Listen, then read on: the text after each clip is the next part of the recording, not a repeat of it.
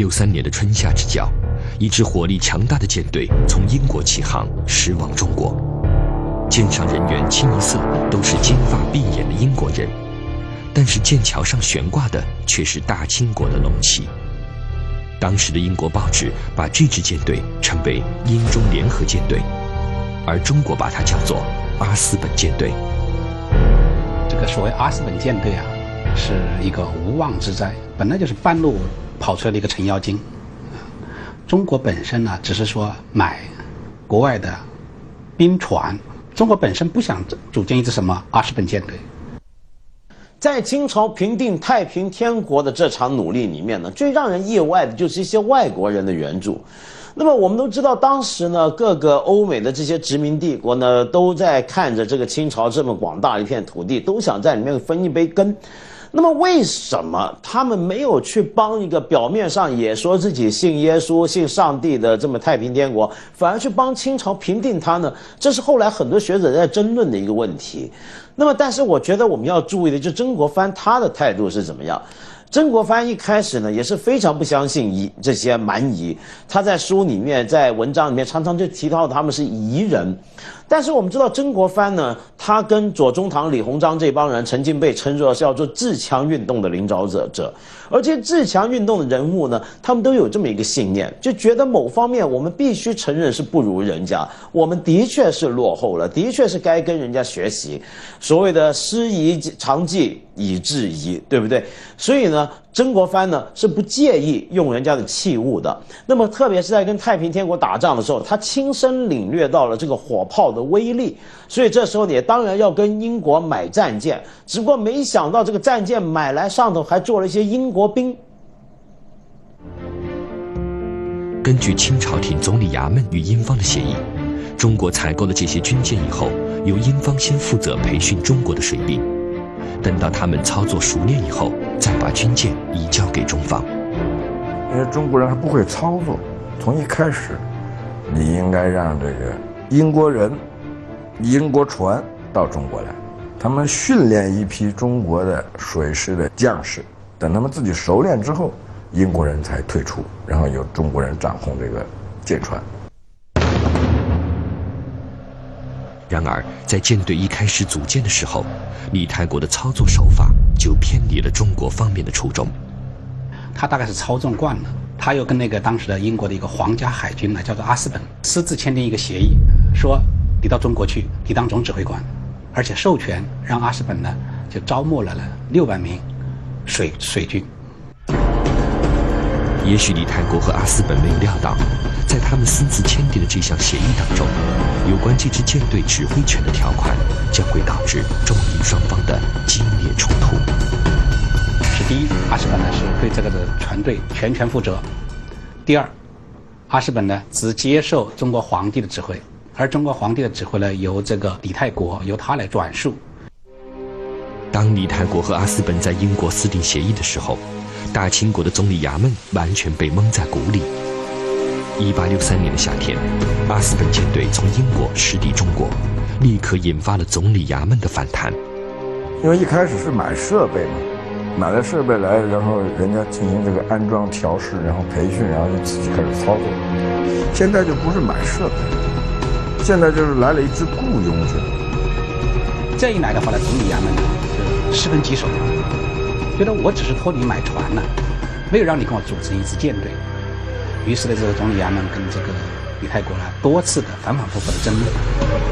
这个李泰国的脾气很大，经常跑到总理衙门去去胡搅蛮缠。总理衙门决定把皮球踢给远在南方指挥作战的曾国藩。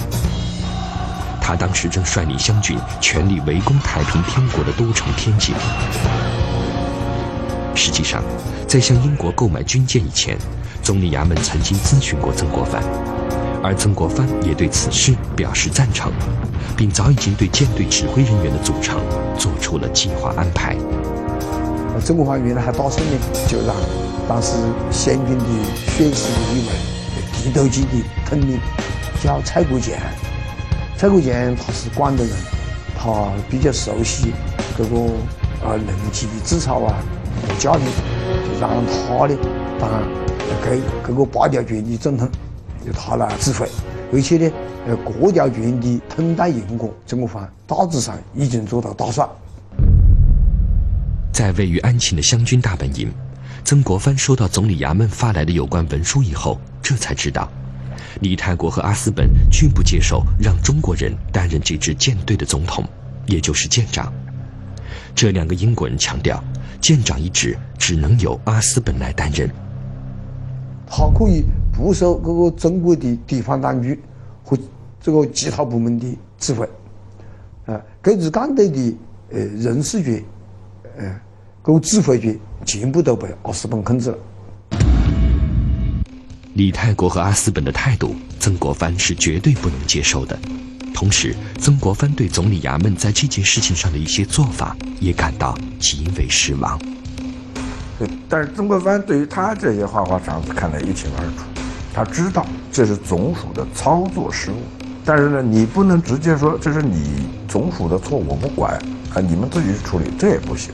所以曾国藩呢，就很委婉的，但是技巧也很有技巧的，又要很坚决的回绝这个问题。经过一番考虑以后，曾国藩给总理衙门的官员们做出了这么一个回复：我们想一想，这个东西毕竟是我们买下来，只是呢买来之后有一点货不对版的感觉，因为你买的是舰队啊，现在来了一个雇佣军，所以呢这个不太对。曾国藩提出的解决方案让所有人都吓了一大跳。干脆啊，把这个七艘船呢退回去，大不了就是这个百把两银子我不要了。咱们将这个舰船分赠各国，将这英国士兵啊遣散回国。在北京，总理衙门的官员们收到曾国藩的解决方案以后，莫不感到震惊。当然，这个建议肯定是一看上去很荒谬。你国家花这么多钱，怎么就突然不要了？你这不是胡来吗？曾国藩之所以提出这样的建议，一方面是为了打击李泰国的嚣张气焰，另一方面也是针对办事糊涂的总理衙门。这个烂摊子是你们总署搞成的，这东西跟我一点关系都没有。因为曾国藩从来没要求过你们派一支外国军舰来。一支外国舰队来助攻，也没要求过要求请国家为湘军配备这个先进的外国军舰，这都是你们自己瞎搞出来的东西。透过几个看似荒唐的解决方案，曾国藩向总理衙门清晰地表明了他的强硬立场。这个这个无中生有的，半路冲出来的这么一个阿斯本舰队，赶回去就是把他们的这些敌人统统的给你遣散回去。你的那个遣散费，我负责。最后呢，把这个船卖掉。阿斯本带着他的舰队黯然离开了中国，而在这次事件当中，中国方面白白损失了约七十万两白银。呃，如果他这个目的实现了，那么中国的第一支钢的、第一支近代化的海军，那么就是一开始就操纵了外国里。这个是由于。曾国藩的坚持，但是外国人很期待没有实现。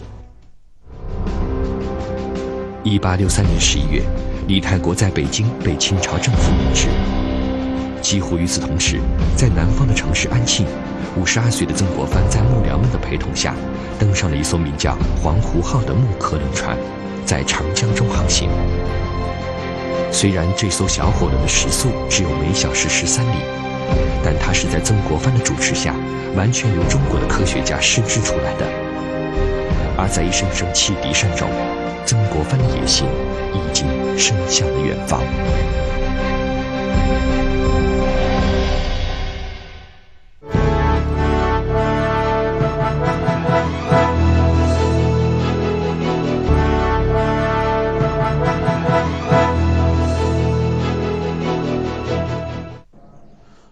是中国现在第一个海外留学生，他留学耶鲁大学。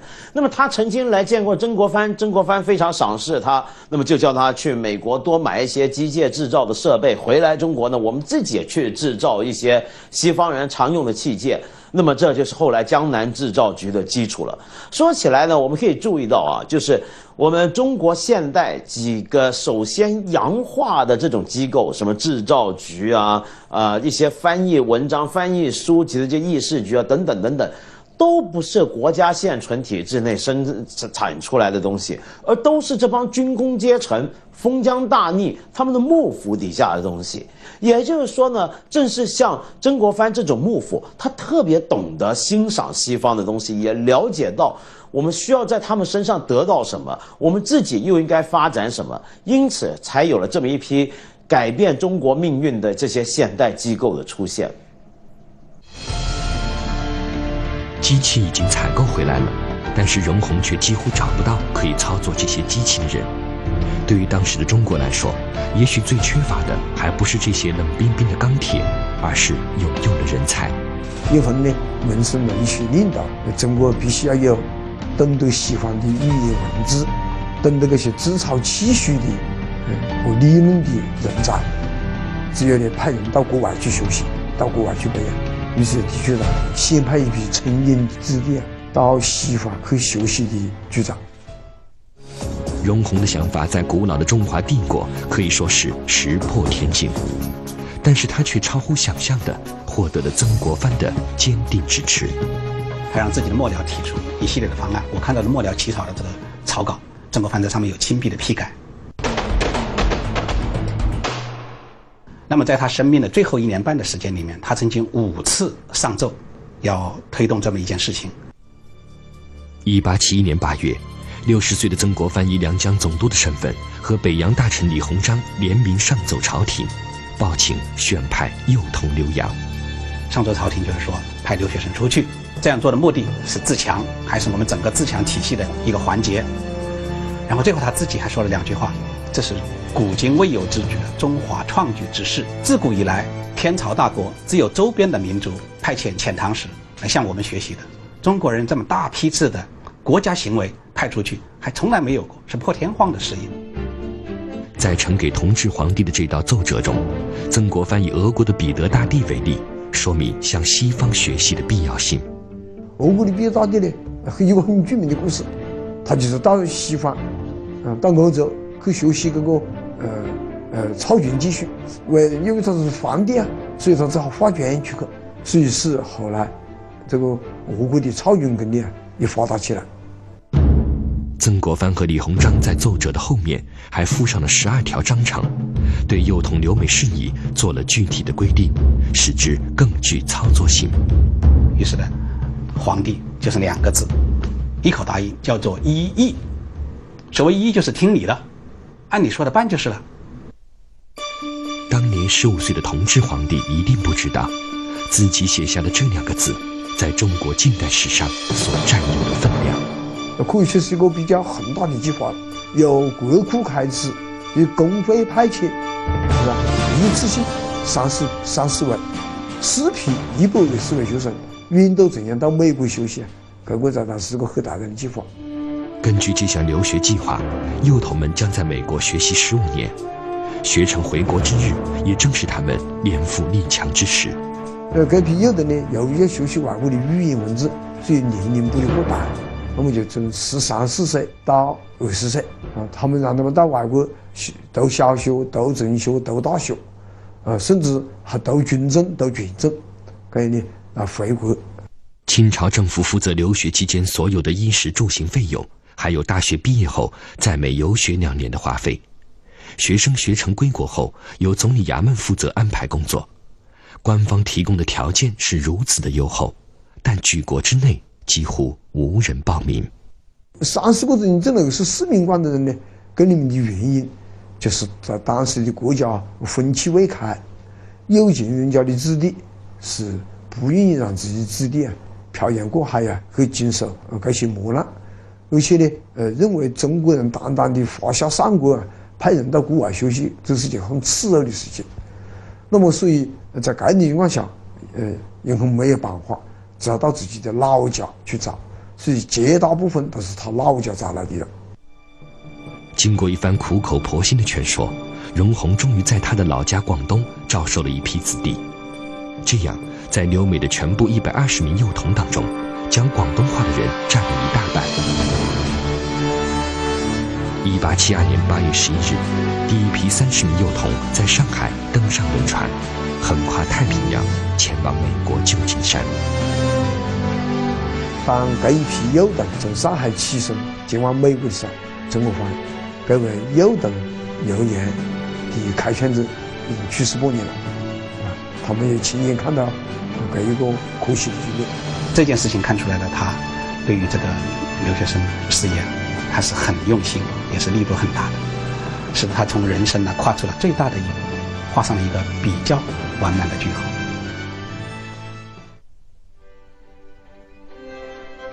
在美国的一些小学和中学校园里，开始出现了一群脑后拖着长辫的孩子。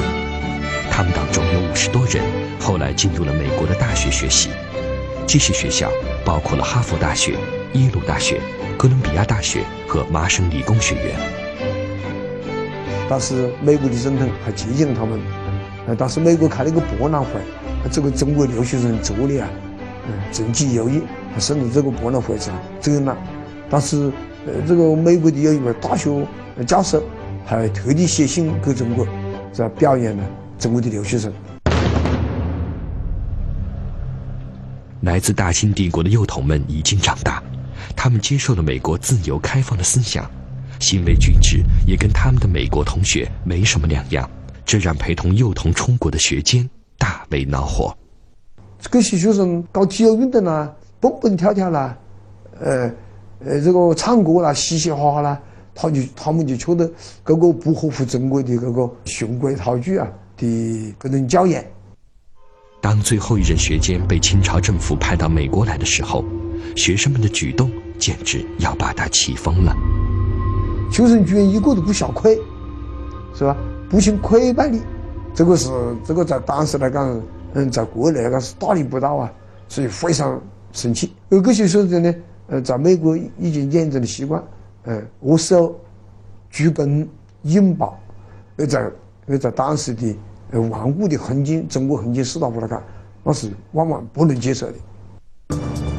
在中国国内，也有官员上奏朝廷，斥责留学生不应该加入基督教。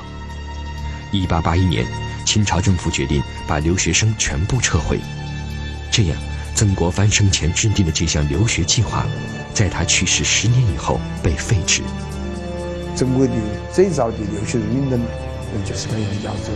倘若在这个时候曾国藩还在世，凭他的地位和威望和朝廷对他的信任，个实力可能还那么和凭他的一个这个政治智慧，留学生实力可能还不进小去。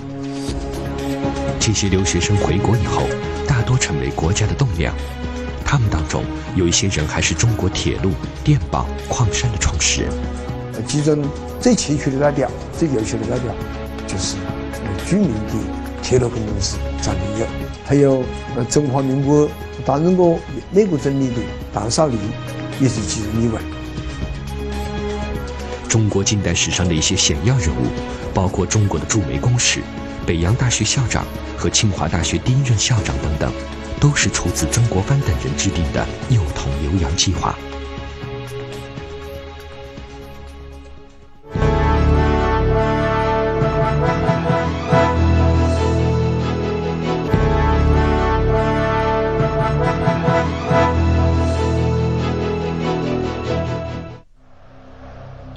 七零年的夏天，天津城里传言四起。说是在法国人的教堂里发现了大批婴儿的尸体，教堂里面的那个小孩的眼珠啊，都积了一担子。中国小孩被外国传教士用来炼药的传言，引发了天津民众的暴动，城内多个教堂被烧毁，近二十名外国人被杀。趁着这个混乱的时候啊，就看到你是外国人，黄头发蓝眼睛，啊，身上有值钱的东西，就杀了。曾国藩临危受命前往天津处理教案，不料却留下了千古骂名。北京的军国们啊，纷纷断章取义，将曾国藩都是屈辱卖国。在一百三十多年前那一场震惊中外的事件中，曾国藩究竟扮演了怎样的一个角色？曾国藩晚年最让他遗憾的事情，就是他怎么去处理天津教案。这件事呢，很多人都说他是卖国贼，牺牲了中国人的利益。那么以后呢，惹下了骂名无数。可是呢，对曾国藩来讲，他做这些痛苦的决定的时候，背后又有一个有点自相矛盾的想法。什么想法呢？我们之前说过，曾国藩呢一开始看不起洋人，但是后来接触之下，他发现洋人有这么一个好处，就是守信用。你跟他定什么条约？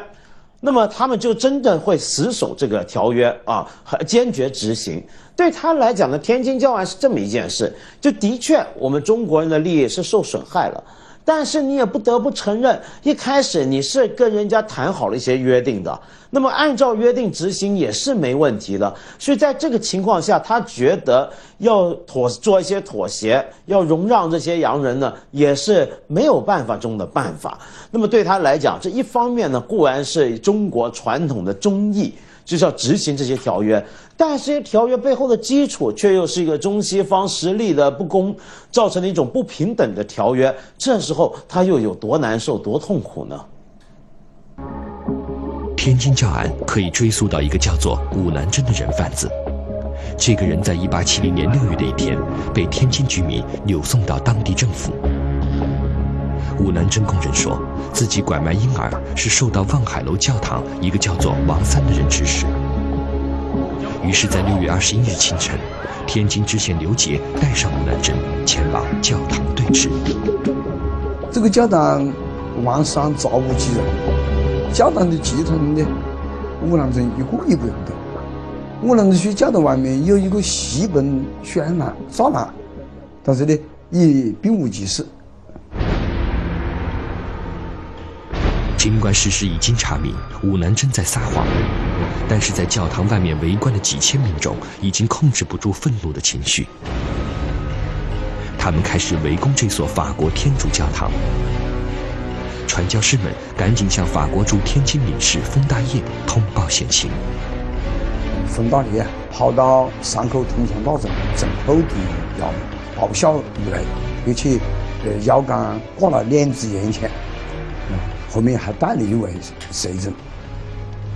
封大业认为，崇厚作为清朝政府派驻当地的官员，有责任保护法国人的安全，但是崇厚对此不予理睬。据说，封大业因此失去了理智，在崇厚的衙门里开枪射击，不过幸好没有伤到人员。封大业决定自己前往事发现场，但在路上碰到了天津知县刘杰。这位四十岁的法国外交官因为与刘杰意见不合，当街大吵起来。然后呢，方大业呢再次失去理智，拔出枪就朝这个天津知县刘杰射击，当场打伤了刘杰的这个家丁。这个时候，在场的天津市民基于义愤，忍无可忍，才一哄而上，将这个方大业乱拳打死。他的随员当时也是鸣枪示警，把他的随员西蒙也打死。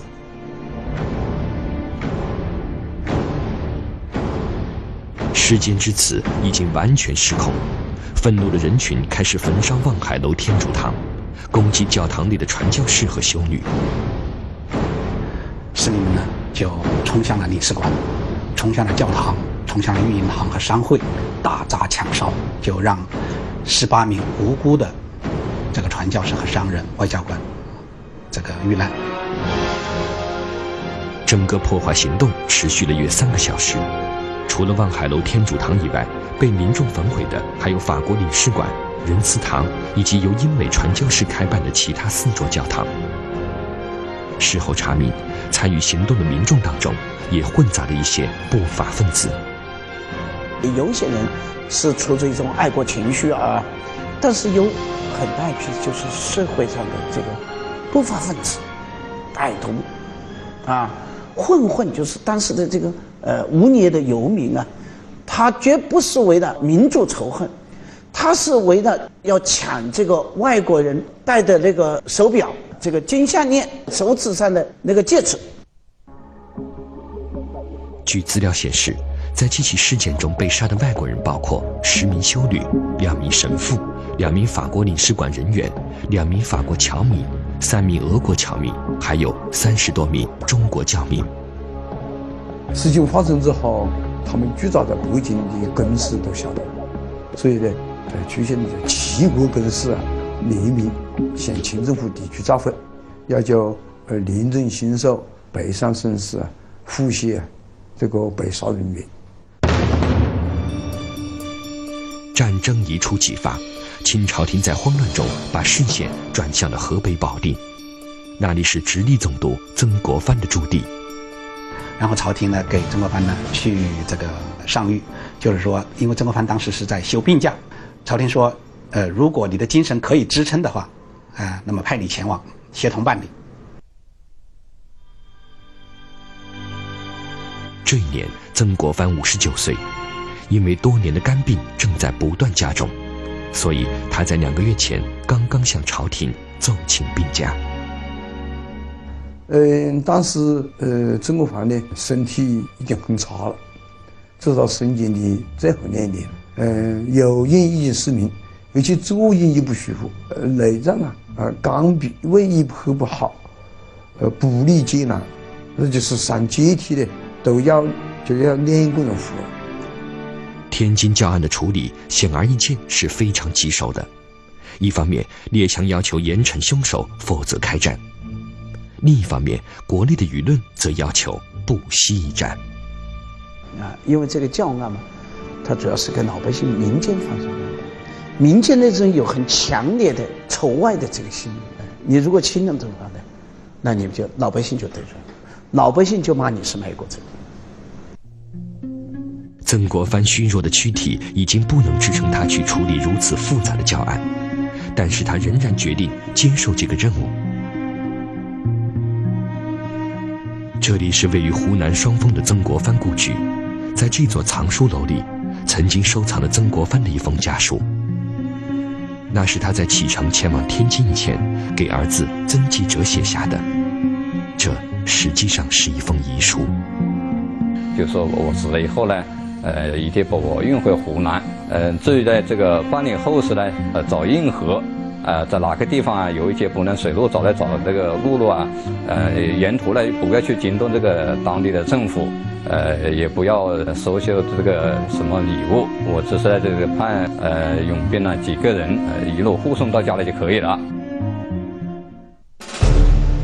曾国藩到达天津以后，立即展开了调查。查明所谓外国传教士对中国小孩挖眼剖心，纯属谣传。曾国藩向朝廷报告了调查情况，并报经朝廷同意，处死为首杀人的十八个民众。对于天津知府张光藻和知县刘杰，曾国藩拒绝了法国公使提出的将这两人处死的要求，而是将他们革职，发配到黑龙江充军。同时，清朝政府赔偿外国损失四十六万两白银，并派三口通商大臣崇厚赴法国道歉。虽然这样的处理结果完全是秉承朝廷的旨意，但是外界把所有批评的矛头都指向了曾国藩本人。北京的军国们啊，纷纷断章取义啊，将曾国藩就是屈辱卖国。在天津教案的处理上，曾国藩自己也深感愧疚。事后，对于被流放的天津地方官张光藻和刘杰，他都多方进行了关照。他心里说：“这两个是好官，没有点罪，但是我没办法，所以叫内疚神明，外惭亲人。就是既对不住自己的良心，又呢被舆论所痛骂。”两边不讨好，曾国藩苦苦经营一生的名声，在此刻彻底崩塌。他曾经哀叹：“没想到老来遭此大祸，自己已经可以说是心肝俱裂。”在政治上，啊，他因为这受到很大的影响，骂他是卖国贼嘛。身体上，啊，也受到沉重的打击。他后来没有多久。一年多就死了，实际上也是天津教这个事情对他造成很大的影响啊。假设没有天津教他也可能不至于那么快就死掉啊。年轻时的曾国藩曾经指责天主教横行中国，但是晚年的他却向天主教做出了妥协。他一生曾经多次准备牺牲性命，到头来却牺牲了比性命更要紧的名声。今天的我们，可以从他当年写下的“内疚神明，外残轻易”这八个字，来体会这颗灵魂在矛盾之中的声音。